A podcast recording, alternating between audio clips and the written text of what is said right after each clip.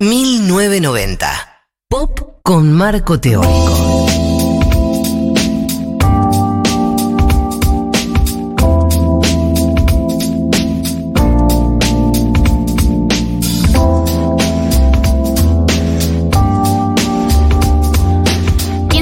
en la República Argentina, seguimos con el 1990 del día de la fecha.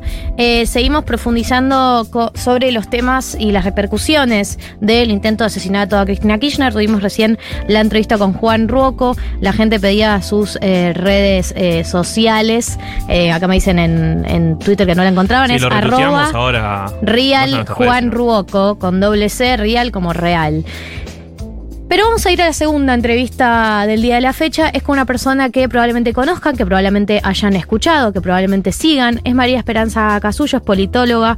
Eh, es eh, una de las personas más interesantes para leer, para escuchar, para eh, en todo su formato seguir, seguirla. Escribió el libro ¿Por qué funciona el populismo? Investiga sobre populismo, sistema de partido, sociedad civil, género, entre otros temas. Y ya está conectada con nosotros. Bienvenida, María, acá 1990. Hola, buenas tardes. Buenas tardes. Bueno, em, la primera pregunta que me surgía es si te cambiaron las sensaciones eh, con respecto a em, al evento del jueves a la noche desde que sucedió, desde que pasaron ya más de 24 horas a hoy. Si te cambió alguna sensación, si haces algún balance distinto, si te cambió algo de lo que fuiste pensando, sintiendo en, estas últimas horas. Bueno, la verdad que eh, fue un poco sorprendente, tal vez eh, el hecho de que el, repudio al, ataque que sufrió Cristina Fernández de Kirchner no fue todo lo, amplio eh, o no fue todo lo, duradero que yo habría pensado, por decirlo de esta manera.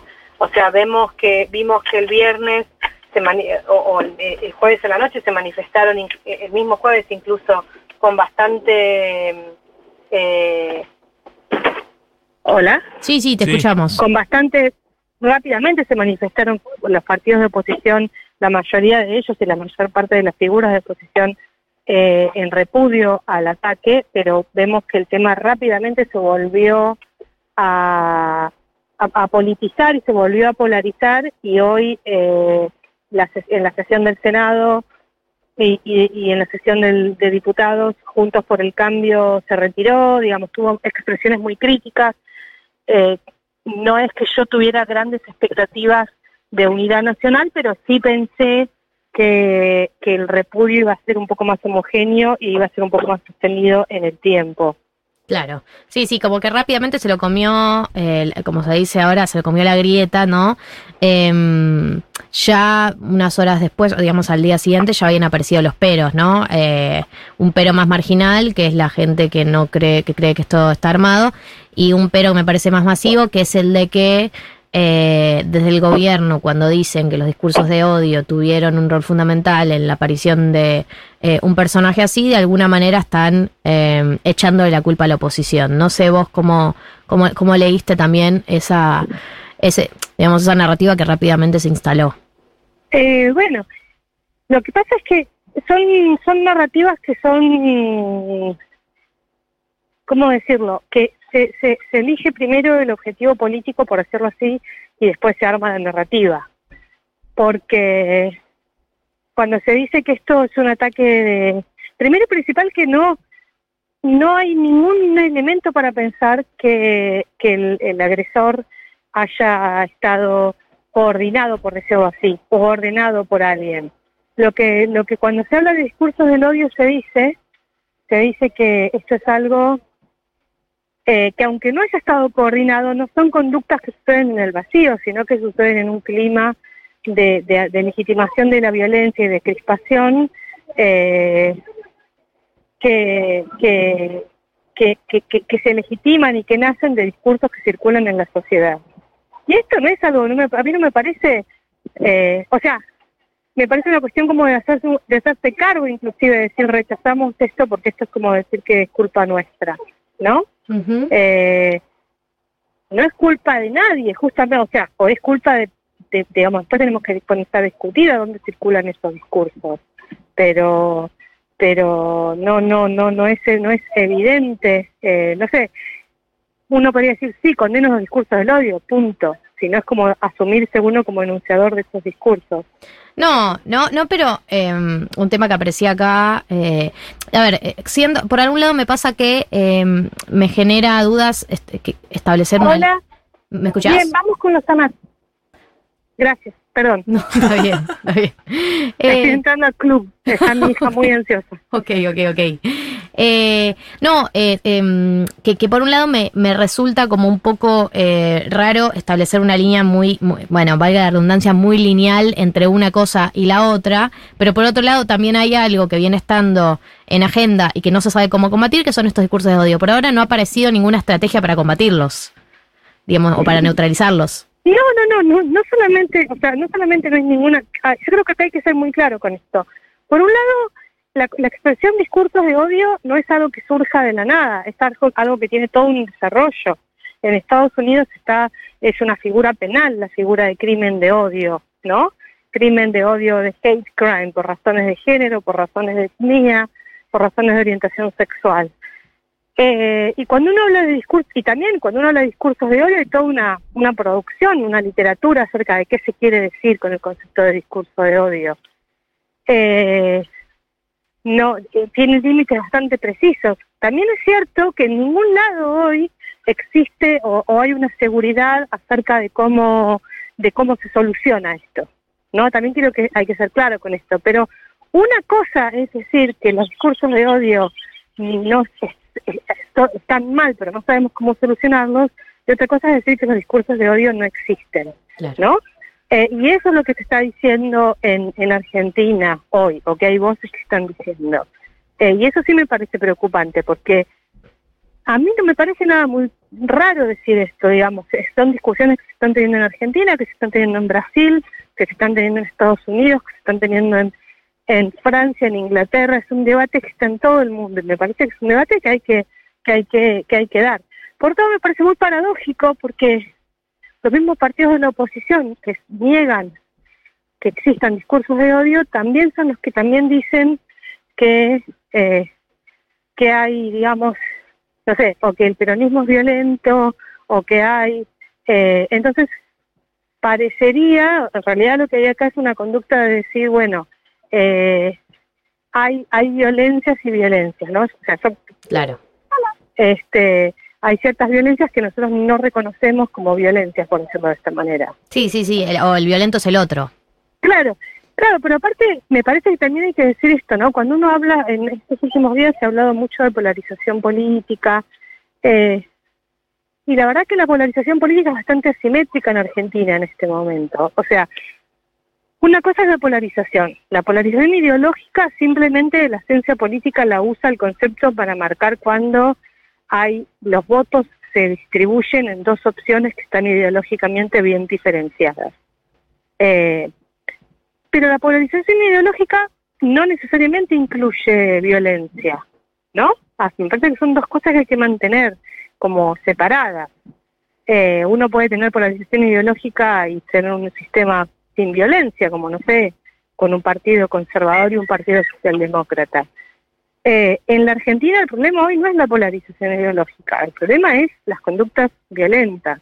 Y además lo que vemos, la verdad es que yo lo tengo que, decir, es que las conductas de legitimación de la violencia política están bastante polarizadas solamente en una dirección hoy, que es una, una que es la, la, la dirección de los discursos más que podemos llamar conservadores o podemos llamar de derecha, ¿no? O sea, no me parece que sea correcto decir, bueno, eh, todos los actores políticos son violentos, porque no no es cierto esto. Claro. Hay, es, eh, es un, un, eh, no, no lo es cierto del peronismo y no lo es cierto tampoco de la mayoría de, los, de, las, de, las, de las personas y de los partidos que integran Juntos por el Cambio. Me parece que, eh, al contrario, me parece que no me parece que decir, bueno, no, no existe el discurso de odio, no existe la violencia ayude. Me parece que hay que ahora tener una discusión mucho más eh, detallada y más centrada y más con nombre y apellido para deslindar responsabilidades. Estamos hablando con eh, María Esperanza Casullo, es eh, politóloga, eh, escribió el libro Porque funciona el populismo. La pueden seguir, también en su newsletter en Cenital, que está muy bueno y que lo leo yo por lo menos los domingos. Hola María Esperanza, ¿cómo estás? Martín te saluda. Justo sobre el newsletter Cenital, leí hace un par de días tu último newsletter, que no sé si es un poco si fue un poco visionario tal vez, pero se titula, para los que no lo leyeron, Cómo sobreviven a las amenazas de gobernabilidad los y las presidentes de Sudamérica. Y sobre eso te quería comentar porque en el newsletter vos marcas como la importancia de ganar la calle, ¿no? Lo que se conoce tal vez en, más en lenguaje eh, normal, ganar la calle. ¿Cómo crees que puede ser de ahora en más eh, el gobierno de, de Alberto Fernández? ¿Cuáles pueden ser las claves para esta gobernabilidad que no sé si cómo lo ves, pero si crees que se vio deteriorada o se puede ver deteriorada a partir de, este hecho. Bueno, justamente, yo creo que yo últimamente estaba pensando en eso, que cuando uno habla de, de la, o sea, lo que el, el, el, intento de asesinato de Cristina Fernández de Kirchner fue muy, muy, muy grave. Primero, por lo que representa en términos humanos, simplemente en tanto y en cuanto un asesinato. Pero mm. segundo, segundo por lo que representa la faz de su magnicidio, por decir así, es decir, sería el asesinato de una persona con una altísima responsabilidad institucional y algo que no ha sucedido hasta ahora en la historia argentina del, del siglo XX, eh, hasta ahora.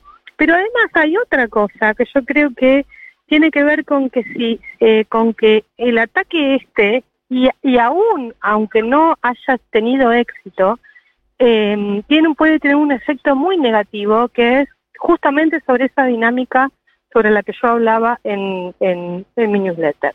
El contacto directo entre la, la, población movilizada, podemos decir, o sea, o, o, los militantes, lo que a veces le llaman Argentina, o el pueblo, que es lo que se le hubiera dicho hace 50 años, es una parte fundamental de la política en Argentina. Es importante tenerlo y en toda Latinoamérica.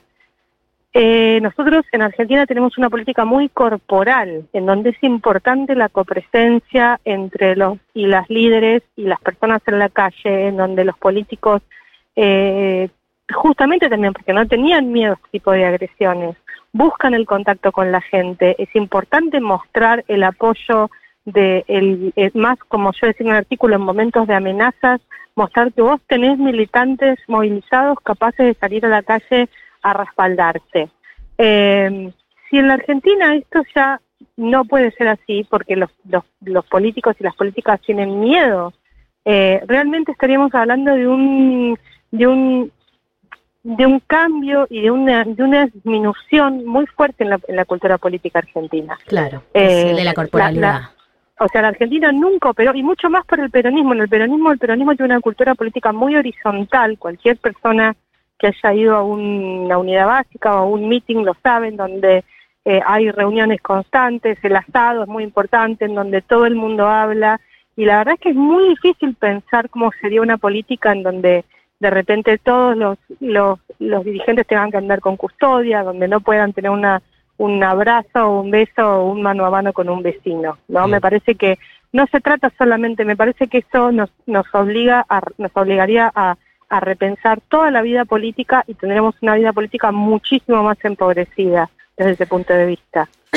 Y creo que la imagen de Cristina eh, ayer saliendo de su casa y yendo de vuelta a saludar a, la multitud o a la gente que estaba fuera de su casa también demuestra un poco que ella lo lee en cierto punto así, ¿no? Como que no quiere entregar eso. Yo creo que ese, ese gesto de ayer fue un gesto muy poderoso porque fue un gesto muy político en este sentido, que es decir, yo no voy a dejar de hacer estas cosas porque son parte importante de la manera en que yo hago política y de la manera en que se hace política en la Argentina. Eh, estamos hablando con eh, María Esperanza Casullo. Tengo una última pregunta para hacerte sobre el tema eh, y tiene que ver con em, el, el, acto el que se convocó ayer, ¿no? Habían algunas voces que decían o proponían que debería haber sido un acto el que se convocara también a otros sectores de la política que no fueran, o sea, terminó estando más que nada centralizado dentro del periodismo, sectores aliados, y se hablaba de, bueno, que por qué no se convocó a otros sectores. ¿Vos qué lectura haces de esto?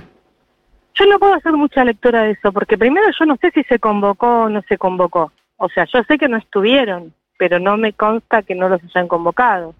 Eh, a mí me hubiera gustado ver, o sea, a mí me hubiera encantado ver a las figuras de la oposición arriba de ese, de ese escenario, Mm. eh, como, como lo hizo Antonio Cafiero en el 87. Eh, tal vez el gobierno tendría que haberlos convocado y tendría que haberlos pu- convocado públicamente.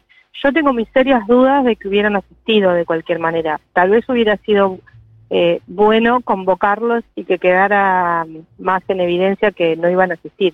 Pero me hubiera encantado verlos arriba de ese escenario, pero me resulta muy difícil pensar eh, que, que Mauricio Macri o que Patricia Bullrich o que Horacio Rodríguez Larreta hubieran, hubieran aceptado asistir.